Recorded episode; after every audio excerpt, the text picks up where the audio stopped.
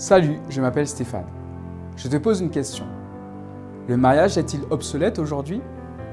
Voyons ensemble quelques éléments de réponse à cette question.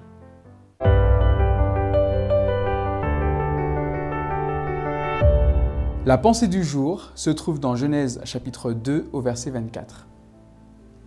C'est pourquoi l'homme quittera son père et sa mère et s'attachera à sa femme, et ils deviendront une seule chair. Aujourd'hui, la pression de la société est très forte. Très forte pour expliquer que le mariage est quelque chose d'obsolète, d'inutile, de difficile, de compliqué, et qu'en fait le plus simple ne serait que de ne pas se marier et de vivre ensemble un peu comme on le voudrait.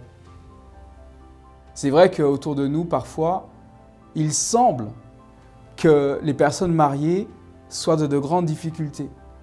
Et on a l'impression qu'il y a une accumulation ainsi de, difficultés. Mais le plan de Dieu est très précis et très clair. Il a été fait pour notre bonheur.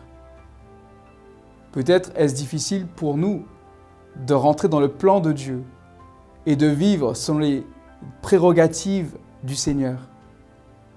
Mais Dieu est amour. Et lorsqu'il dit que l'homme et la femme sont appelés d'une manière ou d'une autre à s'unir un jour à travers le mariage, c'est qu'il sait que pour nous, c'est la meilleure solution. Comment faire alors? Quelle solution trouver? Il me semble que c'est toujours la même, la conversion. Et euh, ça me rappelle ce verset qui se trouve dans Matthieu chapitre 16. Jésus répond à Pierre en lui disant, Quiconque veut me suivre, qu'il se renie lui-même, qu'il se charge de sa croix et qu'il me suive. Il me semble que pour le mariage, c'est un élément qu'il faut impliquer aussi, qu'il faut prendre en compte. Même si peut-être qu'il y a bien sûr plein de facteurs différents.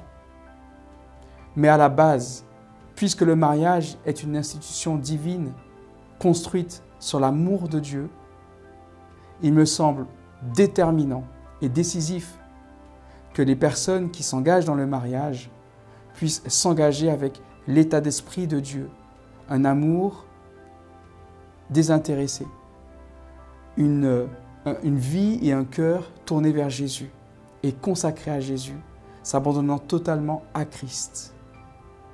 Que le Seigneur puisse continuer à nous faire réfléchir et euh, que ce ne soit pas la société qui nous dicte nos choix et notre vie, mais que ce soit plutôt le Seigneur, à travers sa parole, à travers la Bible, qui nous oriente, qui nous touche et qui nous amène à une profonde et intime conviction.